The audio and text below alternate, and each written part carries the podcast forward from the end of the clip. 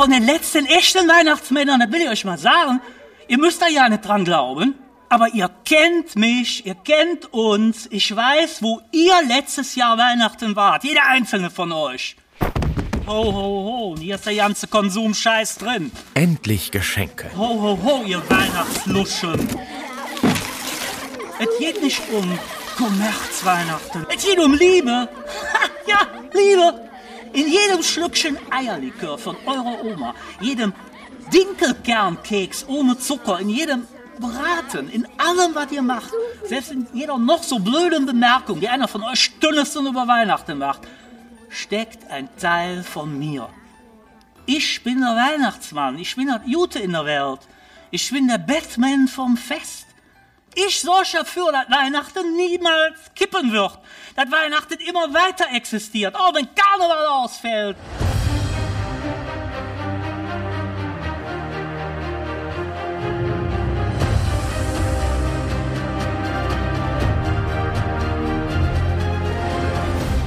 Ich bin Mirko Drotschmann, ihr hört Terra X History, der Podcast, und in dieser Folge sprechen wir über das Schenken.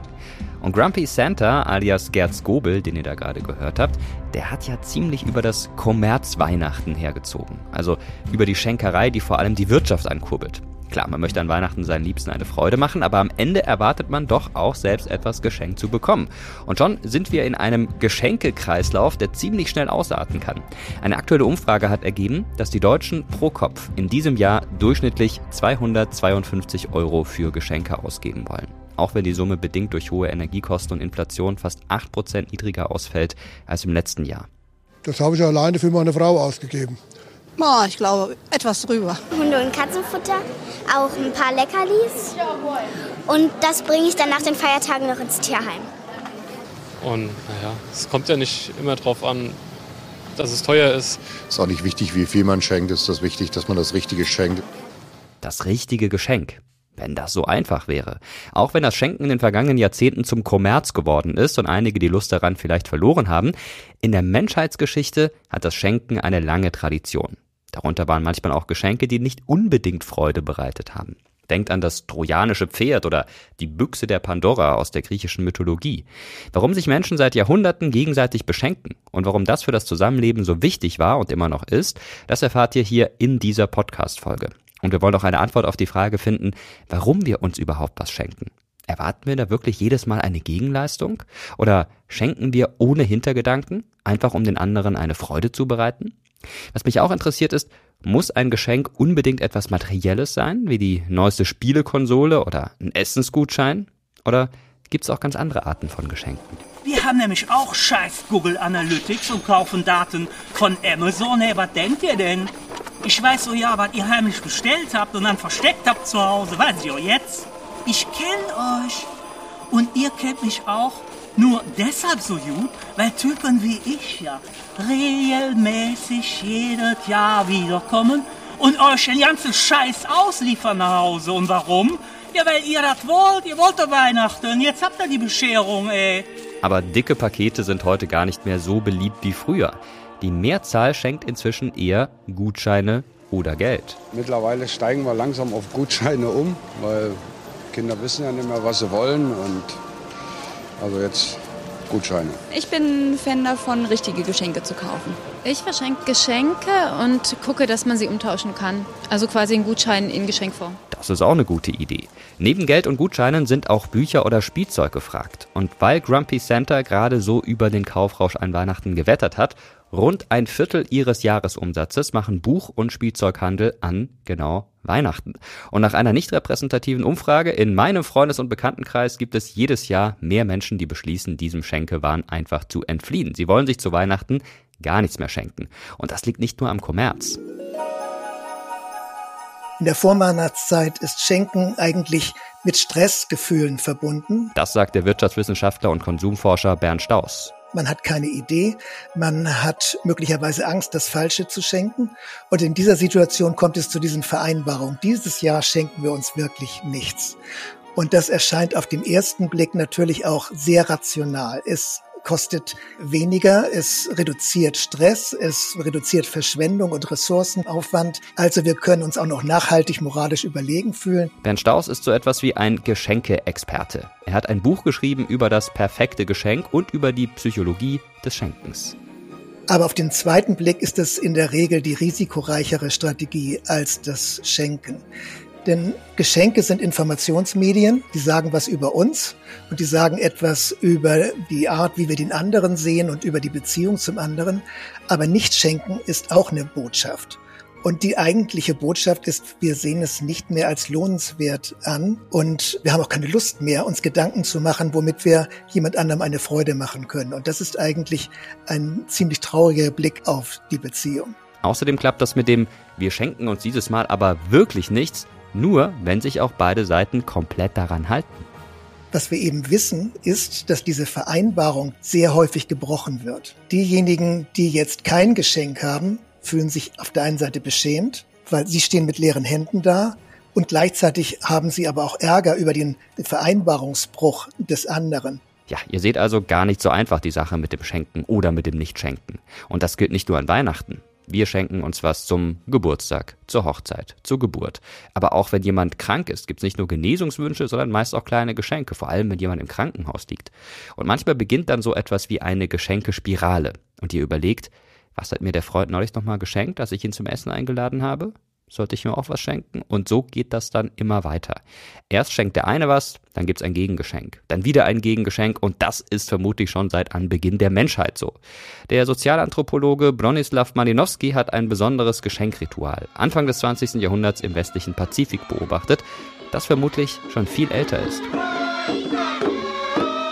Cola bei diesem Ritual beschenken sich die Menschen auf den Trobriand-Inseln im heutigen Papua-Neuguinea seit Generationen gegenseitig. Meist sind es Halsketten und Armbänder. Dafür nehmen die Einwohner lange Wege mit dem Boot zwischen den Inseln auf sich. Wer ein Geschenk bekommt, muss ein Gegengeschenk machen. Damit stärken die Menschen das soziale Band zueinander und bleiben in Freundschaft verbunden. In eine ähnliche Richtung geht es beim sogenannten Potlatch, eine Art Geschenkeritual indigener Völker an der Nordwestküste Amerikas. Eine monströse Ausgeburt des Geschenksystems. Beim Potlatch handelt es sich um einen Wettstreit des Schenkens. Der Soziologe und Ethnologe Marcel Maus hat dieses Ritual 1925 in seinem Buch Die Gabe beschrieben. Zwei Stammesoberhäupter beschenken sich gegenseitig, und zwar immer wieder. Es geht darum, Macht zu demonstrieren. Es geht bei dem, was ausgetauscht wird, nicht ausschließlich um Güter und Reichtümer, wirtschaftlich nützliche Dinge. Es sind vor allem Höflichkeiten, Festessen, Rituale, Militärdienste, Frauen, Kinder, Tanz, Feste, Märkte. Es ist eine ritualisierte Zeremonie. Das Oberhaupt eines Stammes verschenkt Besitztümer an das Oberhaupt eines anderen Clans. Dieser versucht dann, diese Geschenke wieder zu überbieten, sonst würde er seine Ehre verlieren. Und so geht es immer weiter. Diese Leistungen und Gegenleistungen vollziehen sich in einer eher freiwilligen Form, durch Geschenke und Gaben, obwohl sie im Grunde streng obligatorisch sind, bei Strafe des privaten und öffentlichen Kriegs. Denn wer mit dem Schenken aufhört, erklärt dem anderen damit gewissermaßen den Krieg. Wichtig ist dabei, Besitz gerecht umzuverteilen. Unter den verschiedenen Stämmen schafft der Potlatch ein Gleichgewicht der Güter. Es ist eine Art Gesellschaftsvertrag, der den Frieden sichern soll schenken, um den Frieden zu sichern. Die Geschenke haben beim Potlatch also einen ganz bestimmten Zweck. Und ihr könnt euch vorstellen, dass sowas dann unter Umständen nie aufhört, sondern immer weitergeht. Damit es am Ende keinen Geschenkemeister gibt, der sagen kann, schaut her, ich bin mächtiger als du. Wie alt das Ritual des nordamerikanischen Potlatch ist, das weiß man nicht. Aber Geschenke und Gaben begleiten die Menschheit schon sehr lange. Wann Menschen genau mit dem Schenken angefangen haben, das wissen wir gar nicht so wirklich. Schriftliche Quellen dazu gibt's erst aus der Antike. Und da sind wir bei Beate Wagner-Hasel. Sie hat sich mit der Geschenkekultur im archaischen Griechenland und im antiken Rom beschäftigt. Sie ist Althistorikerin und emeritierte Professorin für alte Geschichte an der Universität Hannover. Sie ist jetzt bei uns hier im Podcast, Frau Wagner-Hasel. Wir springen also in das Jahr 800 vor Christus. Da gab es noch gar kein Weihnachten, logischerweise. Wie sah denn die Geschenkkultur damals aus? Wann hat man und wem hat man was geschenkt? Also geschenkt wurde eigentlich zu allen möglichen Anlässen. Es gab nicht nur den einen Anlass, sondern unendlich viele. Im frühen Griechenland, da haben wir ja als Quelle die homerischen Epen, die Ilias und Odyssee, die von dem Trojanischen Krieg erzählen und von der Heimfahrt des Odysseus. Und da gibt es unendlich viele Situationen, in denen geschenkt wurde. Es wurden Gäste beschenkt. Das war Gesetz des Zeus, dass der Gast geehrt werden muss. Es gab die Geschenke für die Bräute, es gab die Geschenke für den Bräutigam, es gab die Geschenke für die Freunde, es gab die Geschenke für die Götter, für die Toten, also es wurde zu allen möglichen Anlässen geschenkt und das war für diese Gesellschaft in der Antike, war das so das zentrale Schmiermittel, das die Gesellschaft zusammengehalten hat. Und darüber wachten vor allen Dingen die Götter. Und da gibt es dann meine Lieblingsgöttinnen, das sind die Chariten und lateinisch die Grazien. Die sorgten dafür, dass der Fluss des Gebens aufrechterhalten wurde und dass Gefälligkeiten durch andere Gefälligkeiten erwidert wurden. Das heißt also, die Menschen haben sich etwas geschenkt, damit der Frieden in der Gesellschaft Gesellschaft erhalten geblieben ist. Das war also ein ganz zentraler Bestandteil des Zusammenlebens. Ja und nein. Die Nationalökonomen des 19. Jahrhunderts, die sich da mit dem Schenken erstmals ausführlich beschäftigt haben, die gingen davon aus, dass im Grunde über Geschenke der Fluss der Güter aufrechterhalten wurde. Alles Notwendige auch eben über die unentgeltliche Überlassung lief. Es gab ja noch kein Münzgeld und Schenkung heißt unentgeltliche Überlassung. Man kriegt nicht etwas als Gegenleistung dafür. Und das bezeichneten sie als die Urform des Austauschs, weil sie den Tausch als egoistisch betrachten, dass die Motive des Tauschens egoistisch seien und bei der Schenkung sahen sie altruistische und egoistische Motive miteinander kombiniert und wussten von den Juristen des 19. Jahrhunderts, dass in altem Recht eine Schenkung nur gültig war, wenn auch eine Gegenschenkung erfolgte. Das bürgerliche Gesetzbuch, das 1900 in Kraft trat, sieht Schenkung als einen einseitigen Akt vor. Die Schenkung dient der Bereicherung des Beschenkten, aber es dient nicht dann dem Erhalt von irgendwelchen Gegenleistungen. Das ist die Besonderheit des vormodernen Schenkens, dass sie eben auf Gegenseitigkeit basiert. Das Schenken ist also enorm aufgeladen, gesellschaftlich, politisch, symbolisch. Das heißt, wenn man in dieser Zeit jemandem etwas geschenkt hat, dann musste man sich ordentlich Mühe geben, damit derjenige auch zufrieden ist mit dem Geschenk. Und nach welchen Kriterien haben die Menschen dann damals ihre Geschenke ausgewählt? Die Soziologen, die diese Theorie aufgegriffen haben von den Nationalökonomen des 19. Jahrhunderts, meinten, das sei ein sozialer Zweck den diese Schenkungen haben, aber dass eigentlich damit der Zusammenhalt der Gesellschaft geschaffen wurde. Aber die Ökonomen sahen eben mehr ökonomische Zwecke und ich denke bei meinen Befunden, die ich gemacht habe und bei meinen Beobachtungen, dass sich das außerordentlich mischt. Also wenn jetzt ein Bräutigam seiner Frau eine Schafherde schenkt, dann will er, dass die Wolle von den Schafen auch verarbeitet wird, wenn er mit ihr verheiratet ist und Kleider hergestellt werden. Wenn man einem Gastfreund etwas schenkt, schenkt, einen goldenen Becher oder dergleichen, dann wollte man, dass der im Zweifelsfall, wenn einem die Schafe weggetrieben wurden, dann kommt mit seinen Leuten und einem hilft, die wiederzugewinnen. Das sind jetzt Beispiele für Geschenke, die dann vermutlich auch ziemlich erfolgreich gewesen sind. Gibt es denn aus dieser Zeit, aus dem archaischen Griechenland, Beispiele für Geschenke, die zu einem Eklat geführt haben, zu einem politischen Eklat, sogar zu einem Krieg eventuell? Ja, dann, wenn sie zurückgefordert wurden. Nicht? Die Ilias beginnt ja damit, dass der Kriegsanführer Agamemnon die schöne Beutefrau, die muss er zurückgeben.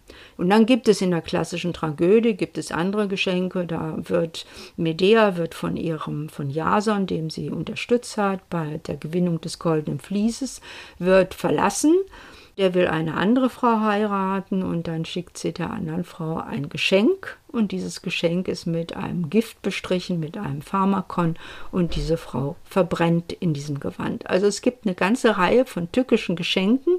Man muss schon sehr aufpassen, dass man die Codes, die Geschenke-Codes kennt.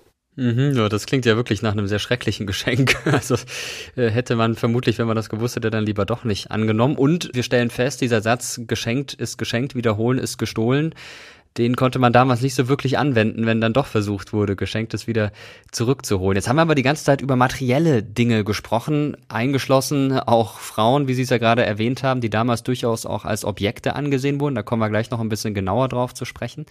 Wurde denn aber auch Immaterielles verschenkt? Heute wäre das Zeit, die man mit Leuten verbringt. Gab es sowas in der Art damals auch? Ja, immateriell in gewisser Weise, wenn man die Dienste darunter zählt. Also wenn jetzt jemand ein Gefolgsmann geworden ist, einen Kriegsdienst leistet oder die Ehefrau, die man geheiratet hat, mit vielen Geschenken geworben hat, die dann Webdienste leistet, das ist, ja, das ist was, eine, Zeit, die sie aufwendet. Da kommt auch was Materielles raus. Aber erstmal, das Materielle in dem Augenblick ist ja noch nicht gegeben. Oder wenn man die Götter beschenkt und kriegt Kriegserfolg von ihnen haben will. Auch das ist in gewisser Weise erstmal, ja, das Kriegsglück ist was Immaterielles, aber was sich dann hinterher in der Zahl der erbeuteten Waffen manifestiert. Also es ist ein bisschen schwierig mit dem Immateriellen. Das ist Wohlwollen, was man schenkt. Oder in Rom wurden die Klienten beschenkt und als Gegenleistung haben sie dann dafür gesorgt, dass ihr Patron bei den Wahlen, wenn er sich für ein Amt hat aufstellen lassen, dass er dann auch gewählt wurde oder dass man gutes Propaganda für ihn macht, ein gutes Gerede über ihn in Umlauf bringt. Also diese Art von Reputation. Ich denke, Reputation, das ist das Immaterielle, was auf jeden Fall beim Schenken eine Rolle spielt. Und jetzt müssen wir über Frauen sprechen. Sie haben das vorhin schon mal kurz thematisiert, dass Frauen unter Umständen auch als Güter angesehen worden sind, die man einfach verschenkt hat. Was hat es denn damit auf sich? Ein absolut schreckliches Frauenbild? Jein. Es gibt Frauen, die Beutefrauen, die erworben werden, die konnten auch dann regulär geheiratet werden. Und es gibt die Ehefrauen, die mit Gütern geworben wurden und früher meinte man, dass die da quasi mit gekauft wurden. Das ist sowas wie, wie ein Kaufen von, von Personen. Da hat sich die Forschung in den letzten 100 Jahren sehr verändert. Man ging dann an, dass die Frauen eigentlich nur die Gegengabe für die aufgewendeten Gütern seien. Meine These, die ich aufgestellt habe, und die lässt sich auch gut belegen, dass die Frauen eigentlich nicht die Gegengabe sind, sondern die Güter, die sie herstellen, die sind die Gegengabe für die Güter, die die Männer aufwenden, wenn sie um eine Frau werben. Was mich interessieren würde, ist, gibt es denn Kontinuitäten von damals zu heute, Dinge, gerade in Bezug auf bestimmte Geschenkrituale, die sich durch die Geschichte ziehen und die wir heute noch kennen und die fast unverändert sind? Das ist schwierig. Also es gibt dieses Gastfreundschaftsritual, wenn ich daran denke, das wird heute nicht mehr gemacht. Also wenn ein Gast kommt, dann wird er nicht erstmal gebadet und gesalbt und neu eingekleidet und dann kriegt er noch ein Kleid mit oder ein Becher, das Trinkgeschirr, was man aufgewendet hat. Wir bekommen eher Gastgeschenke, wenn die Gäste kommen. Aber dieses Fest Saturnalien, das hat auch keine Kontinuität, aber das ist eben eine der Wurzeln unseres Weihnachtsfestes, das im Dezember gefeiert gefeiert wurde zwischen dem 17. und 19. Dezember, beziehungsweise dann der Spätantike am 23. Und dieses Fest war ein Fest der Beschenkung und zwar von oben nach unten beziehungsweise unten nach oben. Da tauschten Herren und Sklaven und Herren und Klienten die Rollen und die Sklaven wurden bedient von den Herren und es wurden ihnen Tonpüppchen geschenkt und Essenskörbchen und Kerzen vor allen Dingen. Und das ist ein Fest, das sicherlich auch dazu diente, den Zusammenhalt herzustellen in einer Gesellschaft, die große Ungleichheit kannte zwischen eben Freien und Unfreien und damit ein bisschen Luft rausgelassen wurde aus dieser Ungleichheit, aus dieser Konflikthaftigkeit, die da drin steckte. Dieses Fest wird dann von den Satirikern aufgespießt und dann beklagen sie sich, dass jemand, der jetzt früher arm war, großzügig sich in Geschenken gezeigt hat und jetzt neuerdings, seitdem er reich ist, dann nur noch mit sparsamen Geschenken um sich wirft. Das ist so eine Kritik, die da geübt wird. Also da gibt es in der frühen römischen Kaiserzeit sehr viele lustige Gedichte über das Fehlverhalten beim Schenken während der Saturnalien, die natürlich für uns heute kein Beispiel sind, aber vielleicht auch ein bisschen daran erinnern, dass man sich bei dem Schenken auch sehr vertun kann. Das stimmt. Und dass es eben, wie Sie vorhin auch schon gesagt hatten, bestimmte Anlässe gibt, an denen sich die Leute was geschenkt hatten. Durchaus unüblich aus heutiger Sicht ist dann, dass die Leute, die andere zu sich einladen, denen dann auch noch was schenken müssen. Da hat man ja doppelten Aufwand. Das macht man vielleicht bei der Hochzeit. Da gab es auch bei unserer Hochzeit so kleine Gastgeschenke, aber ansonsten kann ich mich nicht erinnern, mal einem Gast was geschenkt zu haben. Warum hat man das damals gemacht? Wollte man den Leuten damit eine besondere Ehre erweisen? Ich denke, es geht darum, eine Bindung herzustellen, eine dauerhafte Bindung. Das sind Erinnerungsgaben. Es wird auch häufig gesagt, dass man diese Gabe jetzt überreicht als Erinnerung an die Spenderin. Also zum Beispiel Helena, die zurückgekehrt ist aus Troja, die nach dem erfolgreichen Krieg der Griechen aus Troja zurückkehrt nach Sparta, wird dann aufgesucht von dem Sohn des Odysseus, Telemachos. Der erkundigt sich, wo sein Vater abgeblieben ist. Der hatte aber gegen die Götter gefrevelt und musste dann noch zehn Jahre im Mittelmeer rumirren. Und sie empfängt den Gast zusammen mit Menelaos, also beide, das Paar empfängt den Gast. Und sie erzählt auch von den Ereignissen von Troja. Und sie beschenkt dann den Gast mit einem Gewand, mit einem Peplos und sagt, das ist für deine Braut bestimmt. Nimm diese Gabe aus den Händen der Helena zur Erinnerung. Und von Menelaos bekommt er vom Gatten bekommt er einen goldenen Becher und auch der ist bestimmt zur Erinnerung und den soll er benutzen, wenn er den Weihguss an die Götter und das sind die beiden Bindungsverhältnisse, also im Grunde die Basis der Gesellschaft in diesem frühen Griechenland. Da gibt es die Tischgemeinschaft der Männer, die aktiv ist, gemeinsam auch in den Krieg zieht oder gemeinsam konsumiert. Und es gibt eben die häusliche Gemeinschaft bestehend aus dem Paar. Und diese Bindung wird über die Gastfreundschaftsgeschenke werden hergestellt zwischen diesen Gemeinschaften, zu diesen kleinen gesellschaftlichen Einheiten, die also prägend sind für das frühe Griechenland. Wenn wir gerade über die Götter sprechen, da würde mich auch noch interessieren, so ein Gott, dem schenkt man was, gibt ihm ein Opfer oder hat sonst irgendwas in petto, aber man bekommt ja nichts zurück. Ganz klar, wie soll man denn auch was von einem Gott erhalten? Hat die Menschen das damals nicht gestört? Das Gegenteil ist der Fall. Die Götter geben etwas wieder. Also es gibt diese Formel do und des, also ich gebe damit du gibst. Und das ist gerade im Kontext der Beziehung zu den Göttern, ist das relevant. Die Menschen geben Weihgaben, sie geben Opfergaben und sie wollen was dafür zurückhaben. Also Kriegserfolg ist ganz entscheidend. Den bekommt man, wenn man vorher den Göttern viele Opfergaben gegeben hat. Also die Götter waren die Instanz, die ganz wichtig war für die Aufrechterhaltung dieses Austausches über Geschenke.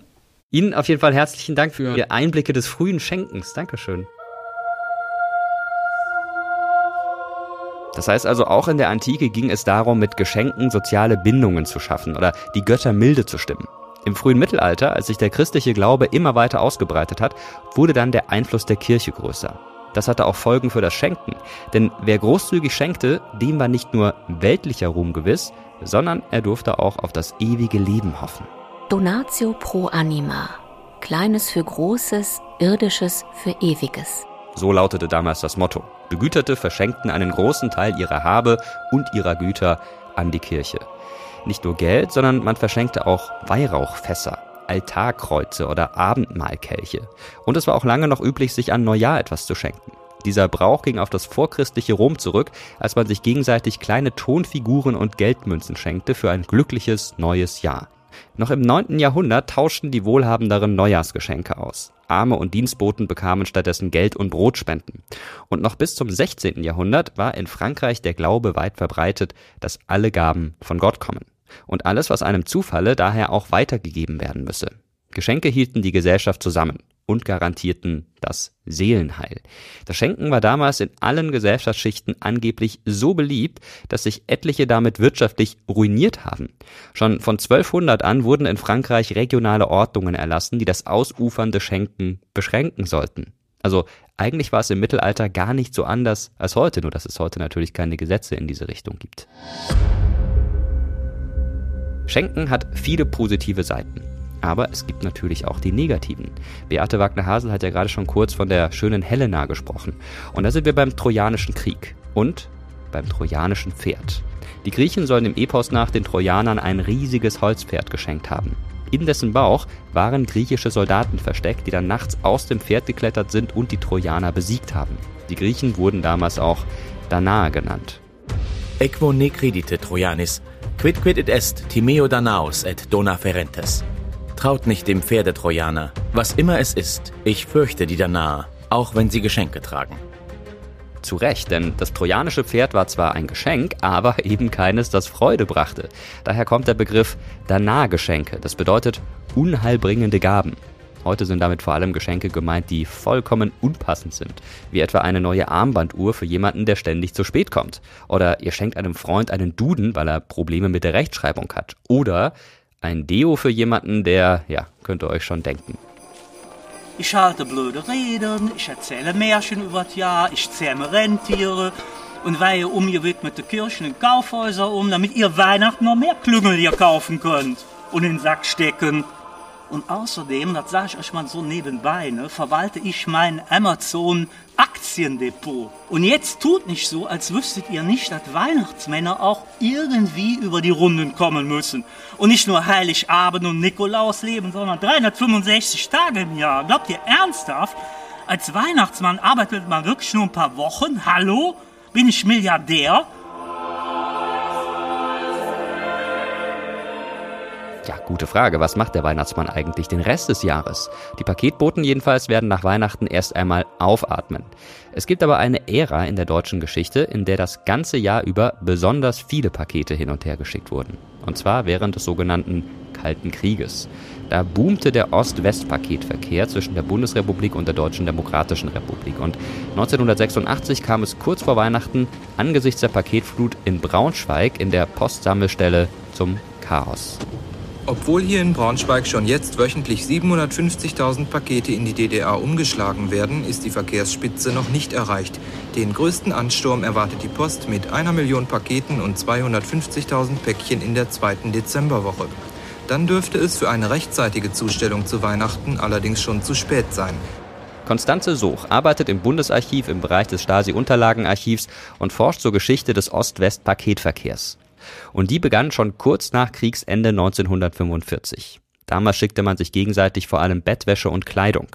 Von 1948, 1949 an wurden die ersten Lebensmittel in Richtung Osten verschickt. Es wurde halt auch ganz schnell ein Politikum, was sich da so in so einem Päckchen befinden konnte. Denn der Inhalt der Päckchen und Pakete war ein Spiegelbild der jeweiligen Versorgungssituation in Ost und West. Deshalb war es auch den jeweiligen Regierungen ein Anliegen zu wissen, was da drin ist. In den Paketen von West nach Ost waren in den 1950er Jahren vor allem lange haltbare Lebensmittel. Den Menschen in der DDR fehlte es an Mehl, an Zucker und auch an Kleidung. Daneben kamen aus der Bundesrepublik später auch die Jeans per Paketversand in die DDR. Mal wurden Taschenrechner für die Schule verschickt oder auch schon mal Ersatzteile für kaputte Radios.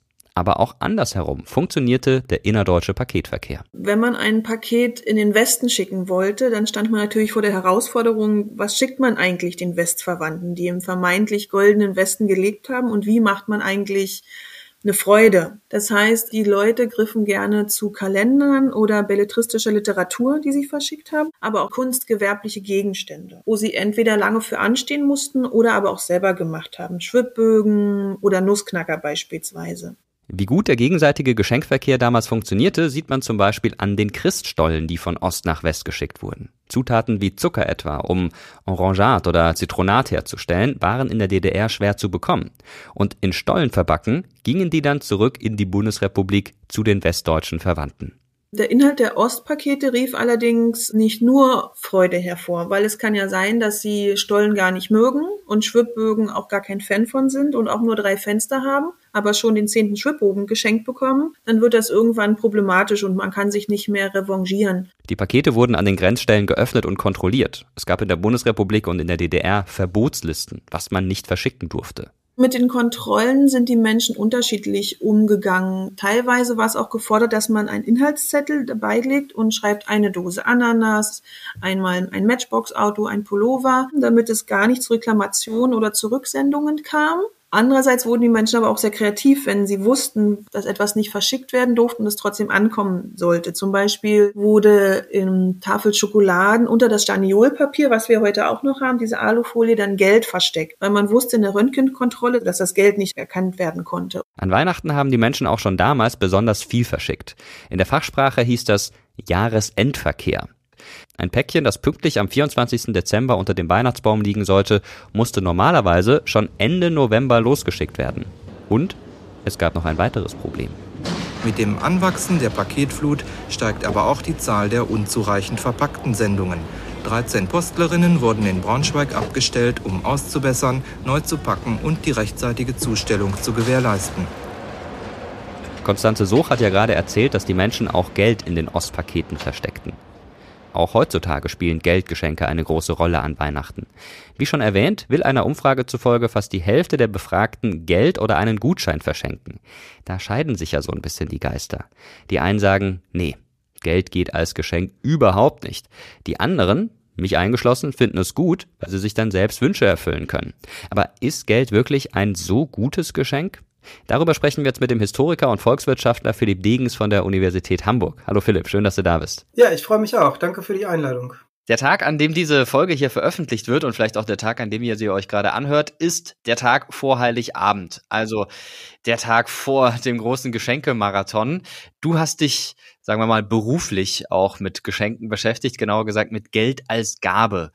Ist denn Geld eine gute Gabe? Da würde ich sagen, das kommt ganz stark auf den Kontext an. Also wenn wir jetzt an eine sehr teure Hochzeitsfeier denken, und das Brautpaar ist darauf angewiesen, dass die Gäste auch Geld mitbringen, Geld schenken, äh, damit sie sich diese Hochzeitsfeier überhaupt leisten können, dann ist das sicherlich eine sehr gute Gabe.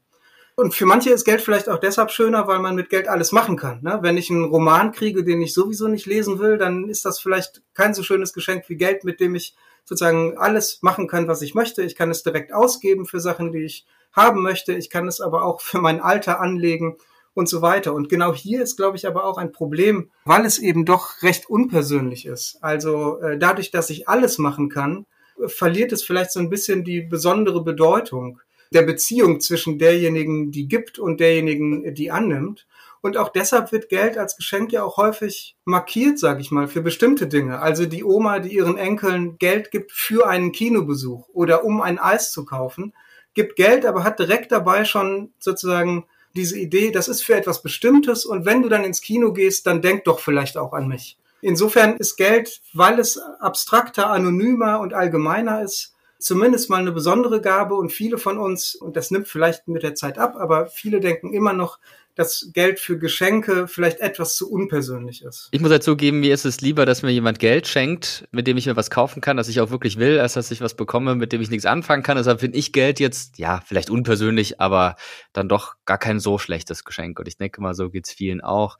Aber jetzt haben wir gerade gesprochen von Geld als Gabe und da müssen wir erst einmal klären, gibt es denn einen Unterschied zwischen Gabe und Geschenk oder ist es eigentlich genau das Gleiche? Ich habe es jetzt so verwendet, als ob es das gleiche wäre. Es gibt in der Sozialwissenschaft verschiedene Antworten auf diese Frage. Ich würde vorschlagen, dass wir das für unser Gespräch heute ziemlich ähnlich verwenden können. Manche würden vielleicht sagen, die klassische Gabe, das ist etwas, das ist historisch gesehen und im Kulturvergleich vor allem Kollektive, also Gruppen gegenseitig geschenkt haben, also gegeben haben, während das Geschenk, an das wir heute denken, häufig etwas ist, das einzelne Personen anderen Einzelnen schenken. Ich glaube, wir können als Oberbegriff, könnten wir uns jetzt hier auch darauf einigen, dass wir das Geschenk als eine Form der Gabe ansehen und da keinen riesigen Unterschied machen. Jetzt müssen wir mal über Gegenleistungen sprechen. Ich denke mal, die meisten kennen diese Situation. Da kommt jemand und schenkt einem was, vielleicht zu Weihnachten. Man hat aber für die andere Person kein Geschenk selbst. So, dass man in einer blöden Situation ist, weil man denkt, naja, irgendwie muss doch da was zurückkommen. Aber ist das vielleicht ein Irrglaube? Warum denken wir sowas? Muss es immer eine Gegenleistung geben für ein Geschenk? Ich glaube, diese Frage berührt den Kern dessen, was die Gabe so interessant macht und auch so kompliziert vielleicht im alltäglichen Leben. Denn einerseits sind Gaben oder Geschenke freiwillig. Wir wären ja auch enttäuscht, wenn wir das Gefühl hätten, da schenkt uns jemand was wirklich nur, weil er oder sie glaubt, das müsste so sein und das ist so eine, so eine lästige Verpflichtung und da ist überhaupt keine echte Bereitschaft zu schenken. Und auf der anderen Seite wissen wir, und du hast es ja gerade beschrieben, manchmal wird von uns erwartet und erwarten wir auch selbst von uns, eine Gabe zu machen oder ein Geschenk zu verschenken, ohne dass wir eine zündende Idee haben, in dem Moment Lust haben, die Zeit da rein zu investieren, zu gucken, was könnten wir denn jetzt verschenken. Deshalb ist die Gabe oder das Geschenk immer gleichzeitig, kann man sagen, freiwillig und spontan, aber eben auch verpflichtend. Und das macht das, das Besondere eigentlich aus. Also einerseits sind wir alle daran gelegen, das so, also mindestens so aussehen zu lassen, als ob es eine rein freiwillige Geste wäre. Und andererseits wissen wir, wir müssen vielleicht auch etwas zurückgeben. Und dann gibt es eben Feste wie Weihnachten, wo sich eingebürgert hat, dass wir uns gegenseitig Dinge schenken. Und da kann es aber eben sein, dass, äh, dass nicht alle ein Geschenk zur Hand haben, weil sie eben die Art der Beziehung auch vielleicht unterschiedlich sich sozusagen vorgestellt haben.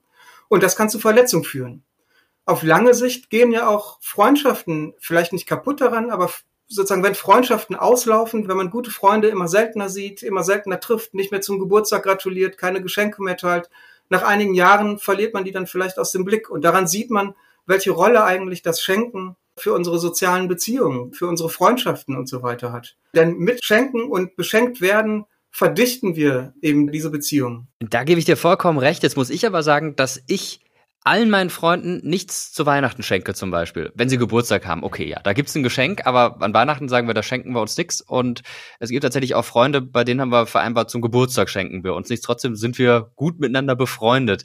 Braucht das denn Geschenke zwangsläufig für eine Freundschaft, wie du das gerade beschrieben hast? Oder gibt es auch Freundschaften, wie jetzt in meinem Fall, die ohne Geschenk auch auf Dauer funktionieren? Oder mache ich da vielleicht was falsch? Muss ich da mal noch nachlegen? Äh, nein, du bist da ja nicht der Einzige und du beschreibst es ja, ihr vereinbart euch im Freundeskreis darauf, euch nichts zu schenken. Das kann unterschiedliche Gründe haben. Vielleicht ist da ein Stück weit auch sozusagen Verweigerung dieser Spirale, dieses Drangs, immer mehr zu konsumieren, immer mehr zu schenken, immer größere Geschenke zu haben. Das kann ja auch eine Folge sozusagen von Geschenken und Gaben sein, nicht? Die eine hat pompöse Geschenke, der andere veranstaltet die besten Partys und so weiter und alle anderen sehen sich dann vielleicht indirekt genötigt, auch größere Geschenke, tollere Geschenke oder größere Partys zu feiern. Und dann mag so eine Vereinbarung, wir schenken uns nichts, auch explizit irgendwie da ein, die Vereinbarung sein, dieses Spiel zu stoppen. Der Soziologe Georg Simmel hat einmal gesagt, ohne dass dauernd gegeben und genommen wird. Und zwar außerhalb jetzt des ökonomischen Tauschs. Ich gebe 50 Euro und kriege dafür etwas genau im Wert von 50 Euro, ist gar keine Gesellschaft möglich. Und ich glaube, ohne Geben und Nehmen sind auch keine freundschaftlichen Beziehungen möglich. Aber das heißt natürlich nicht, man muss bei diesem Spiel das Weihnachten zu machen oder zum Geburtstag zu machen dabei sein. Noch ein anderes Zitat von dem ähm, französischen Soziologen Marcel Mauss, der mal gesagt hat, ähm, die Gabe ist der Felsen, auf dem unsere Gesellschaften ruhen. Das bestätigt ja das, was du auch gerade gesagt hast. Und Marcel Mauss ist einer der, der einflussreichsten Theoretiker, was die Gabe betrifft. Und da geht's genau darum, dadurch, dass wir unseren Freundinnen Gutes tun, Geschenke machen, Aufmerksamkeit geben, das verdichtet die Beziehung. Die Wertschätzung zeigen wir damit, nicht nur symbolisch, sondern es verbindet uns auf eine ganz bestimmte Art und Weise. Viele Geschenke oder Gaben haben wir auch noch, äh, äh, selbst als Gegenstände sind, länger zu Hause stehen und denken dann häufig an die Person, die uns das gemacht hat. Oder eine Konzertkarte und was war das für ein schöner Abend. Und gleichzeitig ist aber auch so, dass die Gabe eigentlich unter Fremden ebenfalls sozusagen Ausdruck dessen sein kann, dass man friedliche, freundschaftliche Beziehungen hegt und eben keine bösen kriegerischen Absichten und so weiter hat. Das heißt auch sozusagen die Gabe ermöglicht deshalb, äh, das wäre vielleicht die Idee von Moss, ähm, dass Gesellschaft sozusagen auch friedlich zusammenleben kann, weil sie sowohl im Nahbereich als auch in der Ferne einen Modus, eine Art und Weise bietet, eben friedlich, freundlich miteinander umzugehen, anstatt dass wir uns ständig den Schädel einhauen müssten oder zumindest Angst davor haben müssten, dass wir uns den Schädel einhauen. Jetzt kann es aber natürlich auch passieren, der eine oder die andere hat das auch schon erlebt, dass ein Geschenk nicht angenommen wird. Das ist natürlich erstmal eine schwierige Situation. Wie geht man damit um? Das ist eine ähm, sehr schwierige Situation. Also normalerweise würden wir sozusagen zumindest ein freundliches Lächeln und ein Danke vielleicht erwarten. Aber das muss nicht automatisch so sein. Und das ist, glaube ich, auch ein, ein ganz wesentliches Charakteristikum der Gabe. Sie hat immer dieses Element äh, der Unsicherheit oder des Risikos. Es ist eben nicht sicher, dass ich sozusagen die Reaktion, die ich mir erhoffe, auch erhalte. Also die Annahme der Gabe zum Beispiel im ersten Schritt oder später möglicherweise eine Gegengabe. Und äh, das kann zum Abbruch sozusagen der Beziehung führen. Also beide Seiten müssen immer darauf eingehen. Das ist kein Automatismus, der einfach so passiert, sondern die Annahme und Erwiderung gehört dazu. Und wenn man zumindest langfristig merkt, ich schenke immer, die andere Person schenkt nie, ich gratuliere zum Geburtstag, die andere nie, ich melde mich, die andere nie, dann wird das der Beziehung auf lange Sicht vermutlich nicht gut tun. Wenn jemand einen Gutschein schenkt, dann wird ihm oft unterstellt, er wäre total unkreativ und lieblos, ähnlich wie bei der Sache mit dem Geld verschenken. Wie siehst du das denn? Ist ein Gutschein tatsächlich immer die schlechteste Wahl, wenn man etwas geben möchte? Also immer die schlechteste Wahl, da würde ich sagen, nein. Es gibt sicherlich auch schlechtere Wahlmöglichkeiten. Ich selbst habe auch schon häufig Gutscheine geschenkt bekommen, auch Gutscheine verschenkt. Ich kenne auch sozusagen die Überlegung, ist das eigentlich ein gutes Geschenk oder zeige ich damit nicht einfach eher, dass ich keine Ideen hatte oder nicht gewillt war, mir lange genug Zeit zu nehmen, um gute Ideen zu bekommen?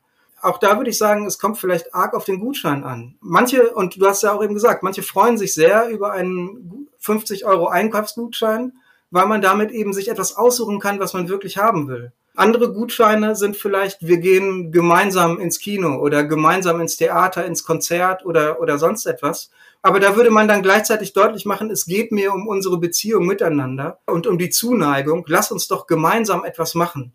Das ist ja auch eine mittlerweile recht verbreitete, ich sage jetzt mal, Strategie, um diesem Weihnachtskaufrausch irgendwie zu entgehen. Während du dich mit deinen Freundinnen darauf einigst, ihr schenkt euch nichts, sagen vielleicht andere, wir kaufen uns nichts sondern wir verbringen Zeit miteinander.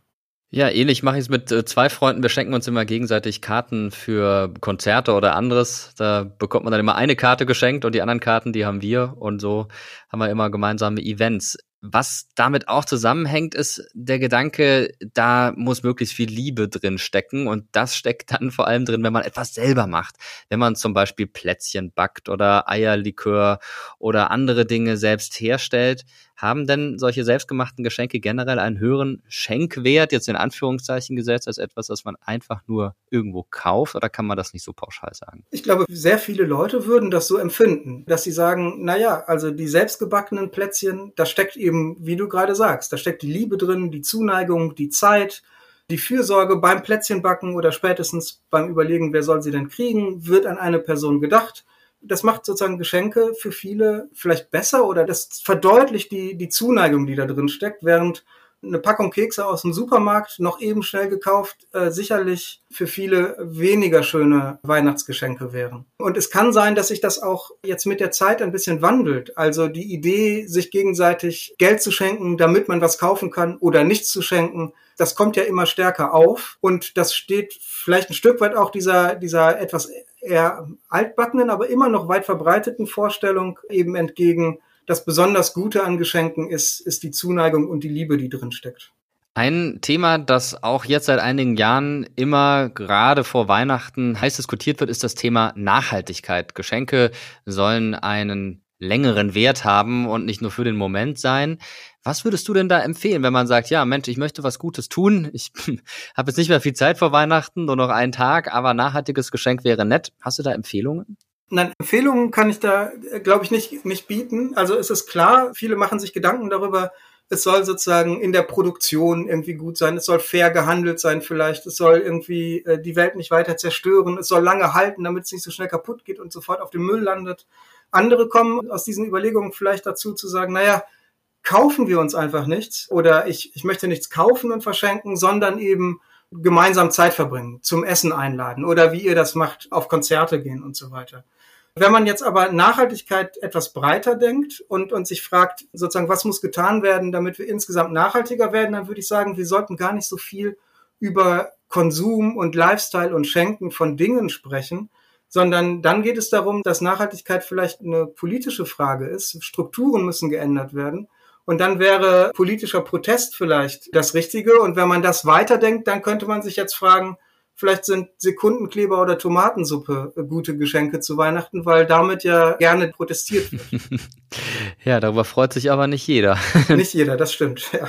Genau, das diskutieren wir dann an anderer Stelle hier im Podcast. Jetzt hätte ich an dich als Geschenkexperten, so bezeichne ich dich jetzt einfach mal, noch eine letzte Frage. Hast du denn bei einem Geschenk mal so richtig daneben gegriffen? Also so richtig daneben gegriffen, dass es lange Auswirkungen hatte, äh, da erinnere ich mich glücklicherweise äh, nicht. Aber ja, ich kenne das Gefühl, es ist irgendwie äh, ein super langweiliges Buch, das nicht interessiert. Und ich denke mir dabei, naja, ich hätte vielleicht doch was ganz anderes machen müssen. Also ja, das kann ein sehr unangenehmes Gefühl sein und das Gefühl kenne ich durchaus. Danke dir auf jeden Fall für das interessante Gespräch und vielleicht war auch die ein oder andere Anregung dabei für Leute, die jetzt noch nicht alle Geschenke haben. Danke. Vielen Dank. Ja, Philipp hat ja gerade schon davon gesprochen, dass Geschenke ganz wichtig sind, um Freundschaften zu pflegen oder dem anderen unsere Wertschätzung zu zeigen. Und auch, wie wichtig Geschenke sind, um den Frieden zu wahren, haben wir vorhin schon gehört, dass es um Potlatch der nordamerikanischen Indigenen ging. Diese Funktion des Schenkens zieht sich durch die Geschichte. Und einige Herrscher setzten tatsächlich auf Geschenke als ein Mittel der Diplomatie. Im Juli jenes Jahres kam Isaak mit einem Elefanten und weiteren Geschenken, die der persische König geschickt hatte, und brachte alles zum Kaiser nach Aachen. Der Name des Elefanten war Abul Abbas. Es ist ein Geschenk für Karl den Großen von Sultan Harun al-Raschid. Der Kalif von Bagdad wird damit Anfang des 9. Jahrhunderts dauerhaft die Gunst des fränkischen Kaisers gewinnen. Staatsgeschenke als Schmiermittel der Diplomatie. Auch der preußische Soldatenkönig Friedrich Wilhelm I. machte gerne Geschenke. Als Zar Peter der Große im November 1716 auf dem Weg von Paris zurück nach St. Petersburg war, machte er Station in Heidelberg und traf dort den preußischen König. Wir haben unsere Freundschaft bekräftigt und vertrauliche Gespräche miteinander geführt. Zum Abschied gab es, wie damals an allen Höfen üblich, üppige Geschenke. Da Friedrich Wilhelm I. als besonders knauserig galt und er in seiner Schatzkammer angeblich nichts Passendes fand, schenkte er dem Zaren zwei sehr ungewöhnliche Dinge. Der König hat mich großzügig beschenkt. Mit einer in Potsdam prachtvoll ausgestatteten Yacht und einem Bernsteinkabinett, das wir uns schon lange gewünscht haben. Als Gegengabe bekam Friedrich Wilhelm unter anderem ein Gewehr, Uniformen und russische Soldaten. Auch Kaiser Wilhelm II. machte im ausgehenden 19. und beginnenden 20. Jahrhundert gerne große Politik mit Geschenken. Damals gab es an allen größeren Höfen sogenannte Vormerkbücher für Geschenkanlässe. Bei Kaiser Wilhelm waren sie besonders prall gefüllt. Die Geschenke reichten von einfachen handsignierten Kaiserfotografien bis zum teuren Porzellanservice – das der Kaiser dem späteren Zaren Nikolaus II. und Prinzessin Alicia von Darmstadt-Hessen zur Hochzeit schenkte. My dear Willie, let me thank you deeply for the remarkably pretty China service. You were too kind in sending us for Alex's and my wedding. Auch heute gehören Geschenke hierzulande noch zu jedem Staatsbesuch. Beliebt sind teure Füllfederhalter oder typische Kunstgegenstände, die Bundeskanzlerin oder Bundeskanzler oder Bundespräsidenten im Gepäck haben. Die Gegengeschenke wandern dann normalerweise in ein Magazin, wo sie aufbewahrt werden. Darunter zum Teil skurrile Mitbringsel. So bekam Bundeskanzler Konrad Adenauer 1956 von den indigenen Völkern im nordamerikanischen Wisconsin einen traditionellen Federschmuck geschenkt. Helmut Kohl bekam mal ein Trimmdichrad und Angela Merkel, die Angst vor Hunden hat, schenkte der russische Staatschef Wladimir Putin bei einer Gelegenheit einen Plüschhund. Die Bundeskanzlerin war es übrigens, die schon 2007 vorschlug, diese gegenseitige Schenkerei abzuschaffen. Zumindest innerhalb der Europäischen Union. Allerdings hatte sie damit keinen Erfolg. So, und bevor ich jetzt am Ende doch noch die Runde hole hier, weil der, weil der eine oder die andere von, von euch ja nicht brav war. Ich meine die Route hole, ne? Wo ist die Route? Da ist die Route. So. Gehe ich jetzt mal auf den Weihnachtsmarkt und teste den Glühwein. Über eines der größten Geschenke, das man jemandem machen kann, haben wir bis jetzt noch gar nicht gesprochen nämlich Zeit. Sie ist das Wertvollste, was wir besitzen. Millionen Menschen schenken jedes Jahr der Gesellschaft ihre Zeit. Und zwar indem sie sich ehrenamtlich engagieren. Ob im Sportverein, im Hospiz oder der Hausaufgabenbetreuung oder wo auch immer. Und vielleicht wäre das ja auch das perfekte Geschenk jetzt an Weihnachten. Ein Nachmittag im Zoo mit den Patenkindern oder ein Besuch des Planetariums mit der besten Freundin oder dem besten Freund. Möglichkeiten, gemeinsame Zeit zu schenken, gibt es unglaublich viele. Fest steht jedenfalls, wir beschenken einander, um unsere Beziehungen aufrechtzuerhalten und sie zu festigen. Dabei ist es egal, ob es ein Buch ist, ein Gutschein oder ein gemeinsamer Kinobesuch. Manchmal reicht auch ein dankbares Lächeln. Es scheint also schon was dran zu sein am alten deutschen Sprichwort. Kleine Geschenke erhalten die Freundschaft. Ja, und wo wir gerade dabei sind, auch wir von der Redaktion möchten euch etwas schenken. Kennt ihr noch die Weihnachtstradition, ein Gedicht aufzusagen, bevor es Geschenke gibt? Ein Gedicht, das ich schon als Kind gelernt habe und bis heute zumindest teilweise auswendig kann, ist Knecht Ruprecht von Theodor Storm. Und weil morgen Heiligabend ist, schenken wir euch das Gedicht rezitiert von unserer Redaktion. Für Objektiv Media sind dabei Andrea Kart und Janine Funke, Daniela Sümank, Inga Haupt, Marvin Neumann, Fabian Jansen und Jan Schatka und Katharina Kolvenbach für das ZDF. Die technische Umsetzung hatte wie immer Moritz Rastrup. Mit diesem Gedicht und auch mit dieser Podcast-Folge wünschen wir euch jetzt schon einmal frohe Weihnachten und einen guten Rutsch ins neue Jahr. Und ich würde mich sehr freuen, wenn wir uns dann wieder hören im kommenden Jahr. Die nächste Folge gibt es am 20. Januar 2023. Und jetzt gibt's das Gedicht. Von draußen vom Walde komme ich her. Ich muss euch sagen, es weihnachtet sehr. Überall auf den Tannenspitzen sah ich goldene Lichtlein blitzen. Und droben aus dem Himmelstor sah mit großen Augen das Christkind hervor. Und wie ich so strolch durch den finsteren Tann, da rief's mich mit heller Stimme an. Knecht Ruprecht rief es, alter Gesell, hebe die Beine und spute dich schnell. Die Kerzen fangen zu brennen an, das Himmelstor ist aufgetan. Alt und jung sollen nun von der Jagd des Lebens einmal ruhen. Und morgen flieg ich hinab zur Erden, denn es soll wieder Weihnachten werden.